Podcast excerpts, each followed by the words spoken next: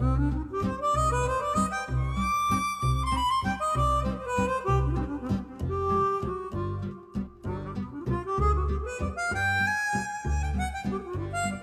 欢迎来到新一期的《不可思议》，我是主播灿灿，我是主播阿瓜。今天我们请来了一位嘉宾圆圆，然后我们请圆圆来介绍一下自己吧。Hello，我是圆圆，我是一个经典的 IT 男，然后现在在金融行业工作。嗯，对，然后我我是我是 gay，对，很很伟大，就是出了一个那个三台机位的大型柜。我觉得就作为一个彩虹运动的这种，就是算是倡导者吧。还是挺有勇气的。然后阿瓜今天跟我是来了一个真人图书馆的活动，嗯，因为我们本身做的也是阅读的分享嘛，所以就觉得如果人是一本书的话，我们会怎么样读这样一个故事？所以今天来聊一聊。然后阿瓜，要么你说一下今天的这个活动的活动的开头。嗯，就是。我觉得每个人啊，在这一生中当中，就在某一个方面，或者说在某某某种程度上，其实都是少数群体。所以，就大家其实在这个过程中或多或少，其实都会有一个寻找 settle 的过程，就是寻找安定下来的过程。所以今天就是也想和小袁聊一下这个过程中，就是比较通性的，大家去怎么让自己的心啊，或者说就让自己这座孤岛就真的安定下来，就这个。找寻和不断试错的过程，聊一聊。对，就你会就比如说刚刚认识到这件事情的时候，是会觉得有点孤单吗？就是或或者是？哦，会的，因为就刚刚认识到这个事情的时候，肯定很小嘛。然后当时就是也没有这个概念，就是当时比如说会对一起玩的很好的兄弟会有一些很奇怪的一些情愫，然后就是甚至有朋友会直接问说：“哎，你怎么对他那么好啊？”然后你会就想说，嗯，那就兄弟情嘛，你知道吧？就是会会把自己就是往觉得往正常那边去偏，但是其实自己是心里有谱的，嗯，对。但是我我是怎么说呢？我我是因为我我来自汕头嘛，我潮汕人，所以比较传统，所以呢也就导致了就是说我自己其实。一开始的认同其实不会很好，我会觉得说我还想走主流的道路，我就想结婚娶妻生子，对，然后就会一直想着就是 什么时候遇到一个对的女生，然后就能够就是不要，就是说会让我走上一个正常的道路，对。但我能理解这种心情啊，不是说如果就是就是如果不是因为。性的原因的话，男生只愿意跟男生玩。然后，如果不是因为性的原因，世界上如果性取向可以选择的话，世界上不会有直女。就是我们谁受得了？谁受得了这样完全不一样的生物？对对对，就是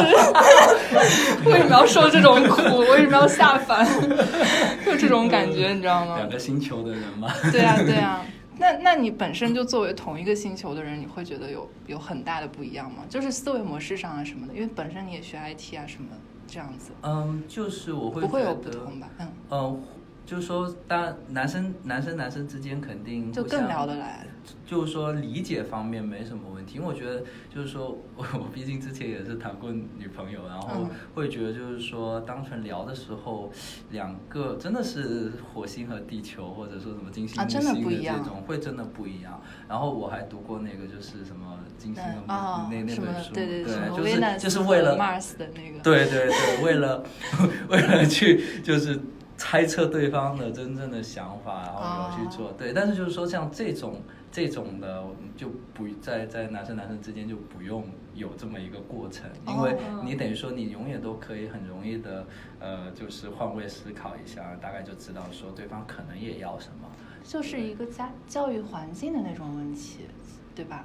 就我们是当做一个，就因为很多人说我男生性格，但我其实肯定不是一个男生性格，对，然后完了的话。完了的话，就觉得其实跟其实就跟我们原来那个关于感情的永远讨论，就一定要门当户对，就因为你们在一个环境里长大，就更能理解对方啊那种。对。就其实这个原因吧。嗯，因为其实社会会根据你的生理性别来帮你定性，就很多外部条件从就是从你出生开始也会给的不一样嘛，就会也会导致说我们后面可能。就是想法呀，思考方式都会比较不一样。对，但我也想加一点，就是说，我会觉得说，怎么说，就是因为 gay 从小就是会问自己很多问题嘛，就是一直生活在这种比较质疑的，所以呃，我遇到的真的很多都心思比较细腻，就真的为什么现在有所谓的就是直男癌啊或者直男的嗯。这么一个就是不是特别就是直对，男这就个词是，到底谁受得了了？对，就直男这个词不是特别好。其实换句话说，就是他太粗枝大叶了，心思不细，心思不细腻嘛。嗯所以呢，就很多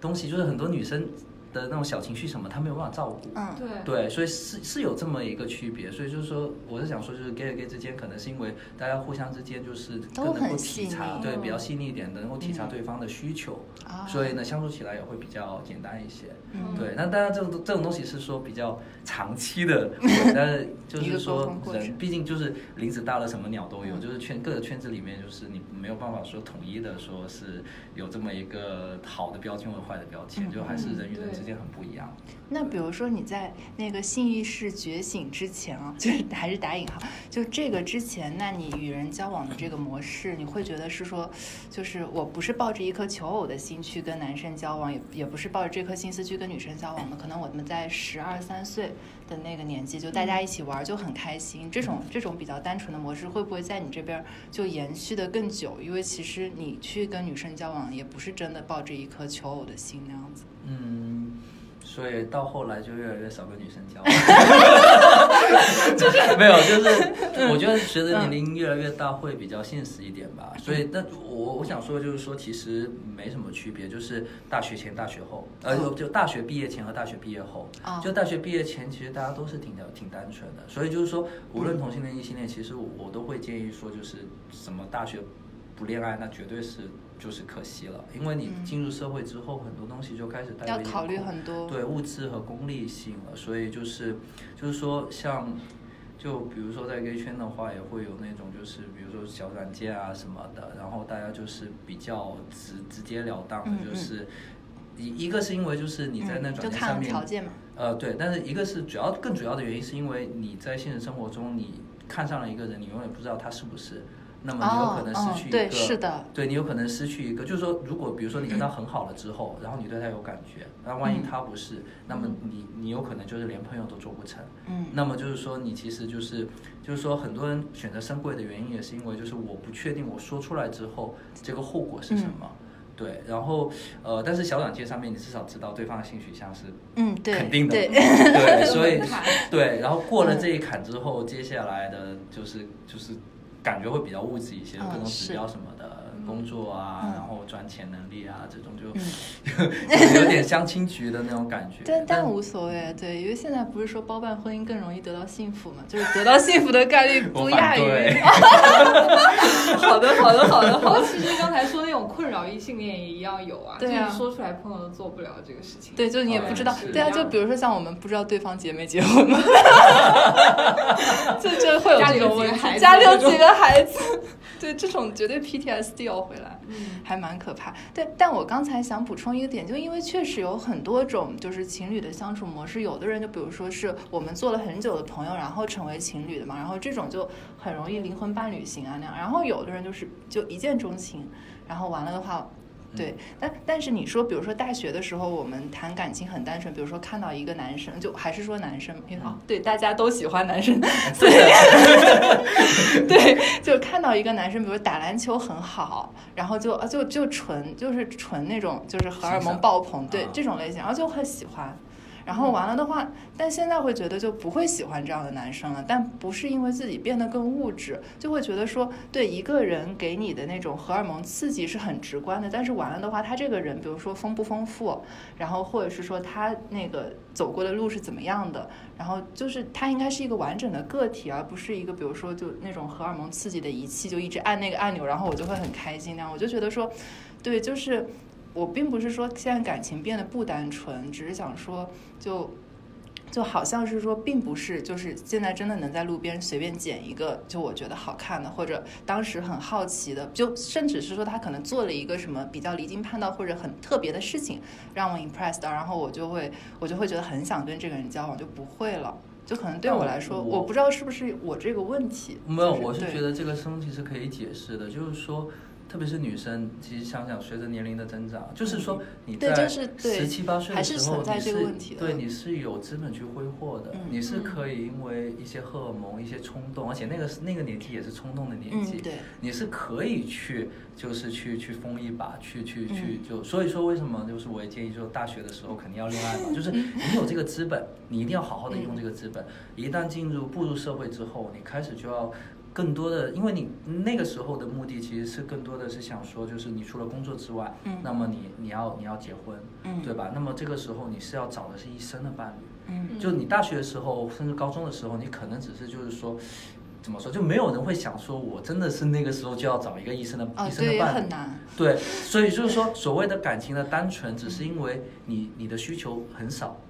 所以呢，就是你会觉得那个时候反正大家在一起就很开心就行，然后也无所谓，就大学毕业了之后分了就分了呗，是吧？嗯但是你之后越之后的那些，你其实会真的去付出你的青春，然后呢时间成本对时间成本，而且就是那个时候是大家积累的一个时候。嗯那么那个时候，如果你比如说那个二十几岁在一起，如果万一什么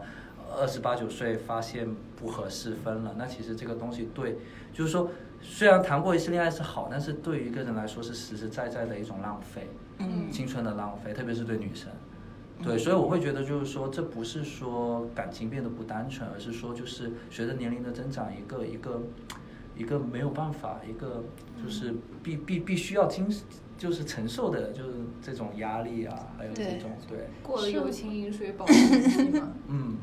对。对，是，但但当然就是你这个 你这个观点会有一点那种政治不正确嘛？就对，就是我我们我们也知道，就这个点不用论证，就是说嗯三十岁的以后的女生也很有价值啊，乘风破浪的姐姐们。但确实我们是会有那种，因为我我绝对是那种就是。我之前看那个欧文亚龙写一本书，写给他的妻子，哦，也不是写给他写，他那就是欧文亚龙是一个就是挺厉害的心理学教授。然后呢，他八十多岁的时候写了一本书叫《一日浮生》，然后书扉页上就写那个就是献给玛丽莲，然后说结离结离六十载，但愿更长久。然后想八十多岁就二十多岁他们就结婚，然后在一起，然后认识了六十多年，然后那样子的灵魂的匹配就很向往。就我会觉得，对，就是你如果是后面我要跟这个人在一起，我就早一点在一起会比较好，就那种感觉会很好，因为就是时间堆砌的，就是这种灵魂的陪伴还是挺不一样的。对，但是嗯，话说回来，就是因为我身边也有一些朋友，就是他们可能自身也确实就没有问题。就我认为他们，因为有一些人离婚或者怎么样，是因为他们就是年少时候选择不谨慎，或者是说自身就是也有，比如说行婚离婚嘛，这种也很正常。对，这是客观原因。但是有一些就是就是他们没有问题，就可能运气不好，然后离婚了，然后到后来就是，如果我们一定要说婚恋市场这个价值的话，那肯定是会受到一些影响嘛。那我觉得他们也挺有挺有勇气的，就是我终究觉得，就是你要是。一个一个一个一个单身的人，会比在一段不幸福的婚姻之中的人要更幸福。那那对那那肯定那种感觉，对对对对，所以就是。对，又不知道为什么说到了这里，但是但是就还是想提的，对，就是说三十岁以后，如果想做什么决定，还是可以做，但是我们能够明白，就是你想说，就是我们是为了 settle 这件事情，因为我之前跟那个阿瓜聊 settle，虽然阿瓜是 settle 了的人，但是他的那个内心还是比较开放的嘛，然后 我是感觉说的有一点，要不你自己解释一下？我觉得就是除了法律这个外部上的制约条件来说，其他方面并没有太大的变化。就可能我也是在一个人生的旅行的过程中，可能不同的阶段我会有不同的想法。对现在还是比较就其实他不是为了结婚而结婚的那种，那挺好。对，然后他就是顺其自然，结婚，离婚一条裤衩都分不到。对，我让那条裤衩我分不到。对，然后完了的话，但是我会有这个压力在，我就觉得说我好像该 settle，然后阿瓜有时候会觉得这是一个问题。对，然后但但我会对，就是但是我刚才也说了这么多，就是我想 settle 的原因嘛，所以嗯，就就我想说，就是就我对你的了解，我是觉得就是怎么说啊？对我一天认知的了解，或者没有，但是但是但是就是说，我觉得你你很随和嘛，然后嗯我会我会觉得就是说，因为你很有内涵，然后要找一个跟你匹配的，其实嗯真的是需要就是一些缘分和一些，就是需需要一些对需要一些契机，所以我我会我会觉得说，就是不要蹦着找 settle。对对对不会不会对，就是但是会去努力试，嗯，就是皇天不负有心人。你永远不知道什么时候就就对，就是你，比如说你给自己有会有定一个什么时候 settle 这样子，就因为你们肯定没有说什么三十这条线这样的，对，就是你会给自己定一个 settle 这样的目标吗？或者还是怎么样？嗯肯定会的，就是我觉得像对于我来说，有一个客观的原因是爸妈这边的，因为嗯就反正怎么说，特别是我也提了我是潮汕人嘛，那嗯边的话就是，呃，我我现在看来就是，比如说我我我妈会经常觉得她很孤独，因为她她无论去什么活动，身边都是晒娃的，嗯啊然后就晒对孙晒晒孙辈的哎，，我最近也有这种感觉。，对，所以呢，他就是他会觉得，就是说他开始格格不入。那么我是想说，就是，当我我自己非常喜欢小孩，所以呢，就是我我是想说，我也会，我肯定会代孕，对。但是就是说，呃，除了金钱的问题，其实代孕这个东西是还有一个就是，也许你需要找一个能够 settle 下来的嗯小伙伴，然后一起一起抚养一起抚养。它这个其实更主要的目的就是说，如果你先代孕了之后，你再去找，就很难了。哦，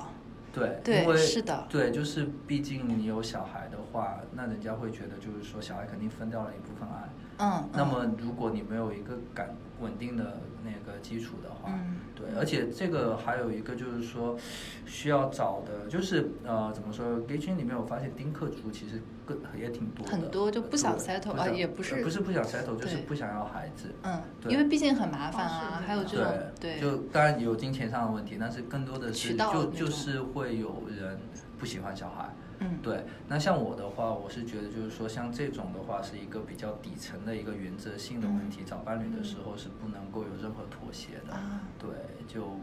包括之前那个我跟嗯我前任的话，其实更主要的是这个因为这一点分开。哦对，然后。对，所以所以就是有这么一个怎么说，有一个客观的一个原因在呃想，对，有一个原因在，所以嗯我其实很想赶快 settle。那我觉得很好哎，就是你要你要告诉世界，给世界发出这个信号，然后他们才会来找你。对，对，那我觉得是很棒的一个点。哎，那你会说，就比如说，呃，因为我我知道，就是同性恋之间，可能就包括异性恋之间，有很多人是就是没有 settle 这个观念。就如果除了我们没有这个外在压力在的话，就是嗯大家会不会就也是《美丽新世界》里面提过的一个话题嘛？就是大家是不是单一性伴侣这个问题啊，单一的配偶这个问题。对，就是就对这件事情你你是怎么想？就单纯这件事，如果不是考虑就是想一起组建家庭、抚养小孩啊，或者怎么样，就是单纯爱这件事情，是是，比如说单一的排他的这样的一个观点吗。嗯，对我我肯定坚信，就是爱情肯定是排他性的。就是嗯我觉得，嗯，反正一一二年的时候，当时我去参加一个朋友的婚礼，然后嗯。当时在英国嘛，然后英国他就是去领证的时候，那边会有一一墙上面会有一个就是定义婚姻的，嗯。然后里面就有提到就是这个就是他这个 love 是 to the exclusion of others，、嗯。也就是说它是绝对的排他性的，就是你这个东西不能跟别人分享的。嗯。然后这句话就特别触动我，就是我到现在我都觉得就是说，这就是两个人的世界，就是说怎么说，就是啊、呃我们外面的一切都没有意义了，是吧？对，是的，特别我觉得就是同性恋，呃，呃我就认识的，就所谓的混圈的，嗯嗯嗯一旦两个人在一起了之后，就会脱离圈子。哦，那其实其实老实说，跟异性恋也一样，就是很多嗯就是在一起了之后，他们可能就那个就会慢慢的就是，比如说你们平常有时候一起玩什么的，但是你会嗯发现慢慢的他们有自己生活的因为家庭一个生活是更费时间的，对，一个重心，特别就是呃，如果说没有小孩之前还可以一起，有小孩之后就绝对消失。嗯是的所以就是说，其实说到底就是说，这个东西是你要过好自己的小生活。嗯你的小生活就是你们两个人的，就是就是就是说，人的精力总是有限的。嗯对那么对，那么你你如果你如果就是。想把精力再分分散到别的地方的话，那么你对他的精力肯定花的少了。嗯那这还叫、哦就是说这缺乏时间浇灌的东西就不会有好的结果。对，这也不是爱，我觉得，嗯对，就是爱的话，就是你真的会一直的想去，呃，为他做一些什么事情吧，对，嗯，就这个点还蛮触动我的。就我我还会想到，就是说，就是之前有一个问题，但这个问题没有什么太大讨论的意义。就如果你的伴侣带着你一生的回忆，可能啊还是年富力壮的时候，可能你四十多岁的时候，你的伴侣带着你们可能二十多年、十几年的爱的回忆，然后残疾了，变成植物人，然后完了的话，你还会一直选择跟他在一起吗？我觉得就是我就不要有不要道德绑架自己，就是纯粹就你可以一直照顾他没问题，你会去找别人吗？就这这时候还能排他吗？这个是不是就没有必要？怎么说？就是我觉得这个东西本身很难回答，就嗯是说这种东西就是我现在说会，我也不代表我对之后会。就但是这个问题不但是我用回答对，但对我我对我自己，我觉得还挺有信心的。就我会觉得就是怎么说？就是你当，就是说我觉得我们可以不用直接回答这个问题，就是因为这个问题真的没有讨论的必要。完了，我要是植物人，我可希望你不要再去找别人。对，就是这个这个意思，请我未来的挺 好。对，然后但我但完了的话，就是就是这个问题其实主要讨论的就是说，嗯、因为人是一直在变化的，然后你的稳定伴侣肯定你们的思想就是你们肯定是。呃，如果比如说你现在在做金融行业，然后你就全力投入到这个行业之中，然后但你找了一个艺术家，然后完了的话，那你们俩是两个不同行业的人，那那大家花在事业上的时间也很多。对，就这种，就比如说你在那个爱情淡化以后，就是花在自己想做的那种真正内在的那些东西上，会有很多很多变化嘛。就是我就对金融行业有很深的理解，然后他对艺术就有非常完善的那种就是思维，然后我们可能在相处十年之后，呃，事业又各自进步，然后其实可能很可能会变成我们当时认识的时候两个完全不同的人。对，然后这时候是就是因为但我们有十年快乐的回忆啊，怎么样？但是到那个焦点的时候，就为什么还是固定？我我我的意思是说，可以是一个伴侣，但是为什么还是那一个？是这个意思。其实我是觉得，就是说这个东西有点像，就是你假设两个人可能会越来越不一样，然后他们的会有点嗯就是那个变成越来越变成平行线。嗯但是我是想说，就是本身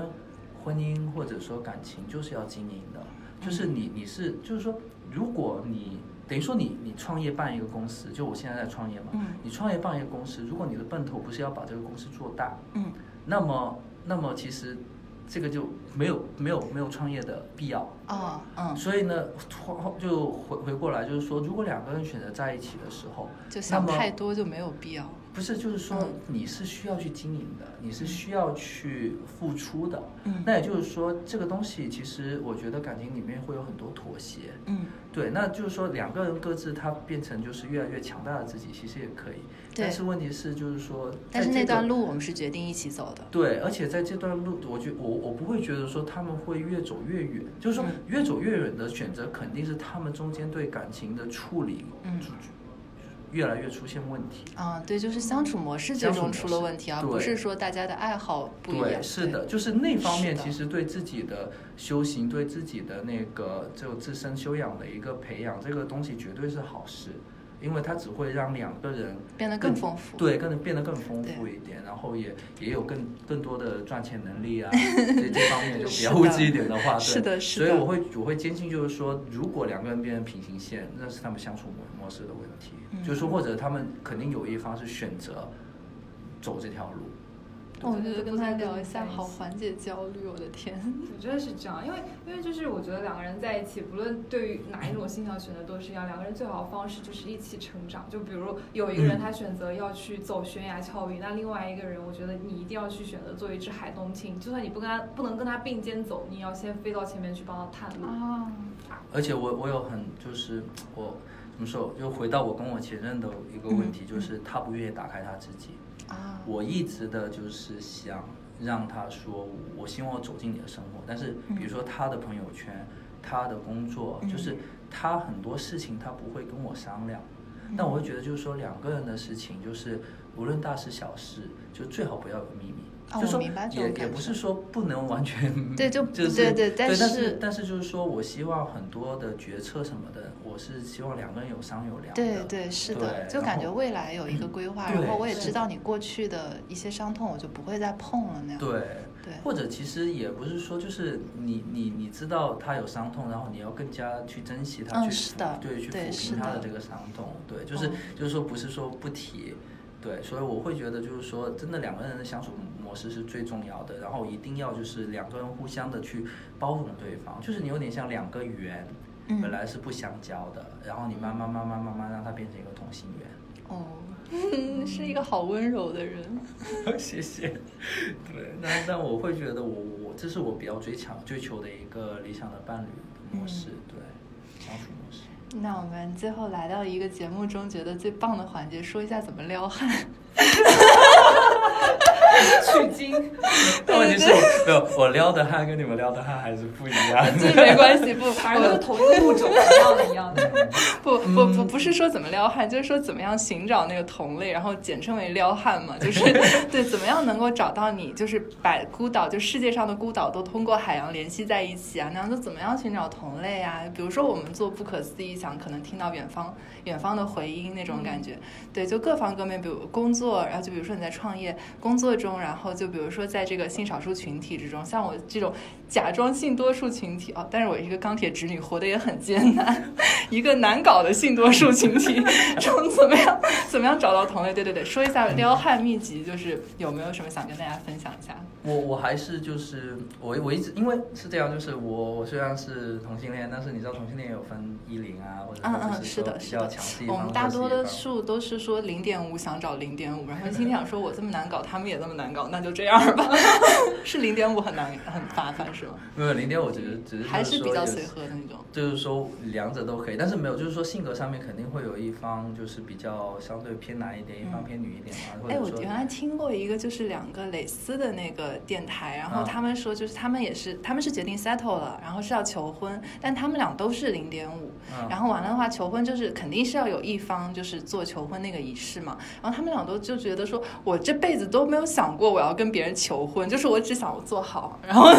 然后你开始你的表演那样子，对，然后他们就他们就说，那这个问题该怎么解决？我觉得他们这个就这个讨论很棒，对啊，就如果大家。如果大家都是零点五，但是他们可以找一个 gay，然后让他们分别就做做他们中间的通道，分别求一次婚。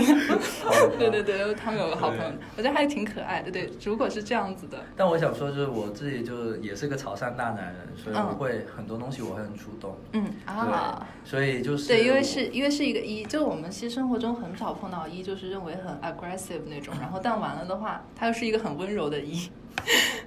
但但就是我我会就是不错过这个机会，就是我会啊觉得说，如果这个人是对的，那我就会拼尽一切去，就是倾尽所有资源去去去把它做到手。就是我我我我的我有一个人生准则，就是不让自己有任何遗憾。嗯对，但是嗯我又觉得就是给女生的建议就是，女生永远不要女追男真的隔层纱，啊然后嗯然后之后的话会比较被动。啊，对对对，对就是我我是觉得就是说，虽然说你可能会觉得这个东西有点政治不正确，但是女生还是比较嗯弱势的一方，嗯所以就在感情上面，因为女生是会就女慢慢生有自己的方法嘛，嗯但我是觉得，就是在男女的相处之中，女生是会慢慢慢慢的，就无论最开始怎么样，但是她她总是会慢慢慢慢会付出更多。嗯就包括就是有一些现实的，比如说如果你生孩子的话，那肯定妈妈也会付出、付出更多。对，这是对必不可少的。对，所以就是说，如果前期没有让男的有足够的障碍，嗯，那么其实还是会后期会就你不知道，对。对，就是真的是要一个测测验，对，嗯。所以就我会觉得就是说，女生的话不应该主动，就是嗯就算是要主动，那也是就你可以去想办法，但你不要去，对不要，就是你绝对不能够说出，就是说，就是作为第一个说出口的人，哦，他一定要先说，嗯对。这句话我听过，但我还想再记一遍，很 重要。超重要。对对对对，真的就不对，但这个是真的技术层面上的撩汉问题。我们说 我们说的是找同类，对对对，是的。然后想要找找同类的话，就是一个是怎么说，还是要多出去见人，这个没办法，啊对对对就是这个一定要你还要找到一个自己的圈子嘛，然后在圈里面找人，广，撒网。是的，对，但但我会觉得说广撒网的话，就是像呃，如果是一些专门的社交的活动，其实其实可以考虑少去，嗯因为我会我会更倾向于就是兴趣方面。对，是自然认识的。对对，就是说兴趣方面，比如说一起去爬山，一起去那个嗯攀岩，嗯一起去那个就是像赛艇，对。对，就这些的话，就是你永远你是玩得到一起去的，而且是为了，其实是为了你自己，而不是就是因为自己内心很缺失，我觉得啊，我没有人陪，然后很自卑，我一定要去找一个人跟我组个队，就对我觉得这种就特别没有意义、嗯。那种，对。就像是感觉很单薄。然后同样，那你遇到跟你组队的人，必然也是单薄的一个，对，也不一定了，对。但是。因为像我的话，我就是比如嗯说我我是参加了就是上海的一个叫同性恋亲友会的，嗯。当时参加的初衷主要是想就是我自己想计划出柜，嗯。然后就希望说得到那边的一些那个帮助，嗯。但是进来之后，我发现就是也是一个挺好的求偶的一个方法，啊就是说因为我们这边是会组织活动，嗯。组织各种就是啊、同性恋就是 LGBT 的这种对对。活动，那么在组织活动的时候是很看一个人能力的时候，嗯，对。也就是说你在组织活动的同时，你是可以观察好多这个人的性格、对人品啊，对。是的，所以呢，就就是说，就是说，通过这个的话，我会觉得就是，比如说像我如果有同性恋在听的话，我会觉建议就是说，可以真的多参加这些公益组织，然对，后去我们可以把这个活动的那个就是加入方式放在后面的说明里面。可以，对，然后鼓励就大家，嗯，对，就是说通过这样的方式去结识人，而不是就是简单的通过软件什么的，因为其实软件有时候就可能太平面了。而且我发现我用我用了，其实我现在软件都删掉了，因为我嗯。觉得对我自己其实是一个很不好的一个，就有一些副副作用，嗯，比如或者说啊就是太物质了。嗯嗯但当你太物质的时候，你会你会你会整个感受很不好，特别是这种东西你是你带像我我不知道别人的目的，但是我的目的是想找一个长久的伴侣的话对对那么其实那种那种会让我感觉不是一个可以找那种长久伴侣对我我有一个女生朋友，就我我周围的女生朋友都还挺敢的。就勇字当头，然后对，没有，就是我有一个朋友，反正他，然后他离婚了嘛，然后他今年刚好三十岁，然后他就用一个就是也是社交 CMB，我不是说 CMB 不好，Cafe Miss Bagel 不好，就是他挺好的，但完了的话，他就有一段时间就是觉得很烦躁，因为他其实条件还不错，然后完了的话，他觉得很烦躁，就直接就是刷了很多人，刷完之后就第一句话问你是想找伴侣还是想找一个炮友？然后回来的就男生回来的就真的百分之八十都直接说找炮友，就很就还是蛮直接那种感觉。所以刚才说那个你带着很单薄的那个目的对去对对进行很单薄的社交活动。是的，就这种软件其实是会让你首先更焦虑，然对是后会会把一些人性的黑暗面给挖出来。我觉得就是也不是黑暗面，就是有那一面，就是他可能比较物化，就大家都在那个、嗯比较物都对都不互相物化那样，但是君子不器这个东西就是，比如说，我想说就是，比如说 Facebook 的最开始的那个 app Face Match 嘛，就是就是说直接评论女生，就是嗯。很就是说这个东西一看就直接很不舒对服，。但是但但打到了你某一个点上，就一些用户的一个点上，对，但这个东西就是说是一个，我是觉得，嗯，不不是很好的一对对个点，就是说你等于说就是有有有点像就是你东西可以上自己有对可以上瘾的东西，往往是不好的。啊，对，我就觉得说这个东西就是一个瘾。奶头乐嘛，对奶头乐。对，好呀，然后对，然后我们今天因为待会儿那个圆圆还要去做做一个比较浪漫的活动，然后也号召大家可以多多参与到这个海海彩虹的这个社群里面来。然后我们后面会呃把那个参与活动的这个链接发哦，参与活动的方式发到那个播客的最推推个对对公众号，对，这个公众号，对对对，大概是这样子。然后圆圆最后有没有给大家的一个祝福，或者就那样一句话？嗯，就是祝愿大家都能找到医生的伴侣，然后也也也多关注 LGBT 群体，就是我觉得特别是在国内还是挺需要就是大家的支持的，嗯。就是说一个是要更包容一点，然后另外一个其实怎么说就推这个会呃不不仅能够帮到我们，也能够帮到就是就是说我们所谓的直人嘛，就是直男直女们，因为因为其实国内深贵的同性恋很多，啊然后会有很多直就是行婚其实存在呃，对那个都不叫行婚，就是他们直接就是直接就是骗婚，我们叫。哦对，嗯因为你其实就是等于说你你你牺牲了一个，就是男生也好，就同夫和同妻嘛，我们可对以说对，就是牺牲另一半的幸福，所以这个东西怎么说是一个就是现在因为社会不承认才导致的一个结果，嗯对，所以我会就是呼吁说，就是就是说在支持 LGBT 的同时，其实也是关注了自己。对，其实也是帮助就是让这个社会变得更好，嗯更加就是幸福感更爆棚一点，对，然后大家都能找到一生的伴侣。好，谢谢。谢谢 小圆。嗯，那这期我们的节目就到这里啦。好，下期再见。下期再见。再见。搞定。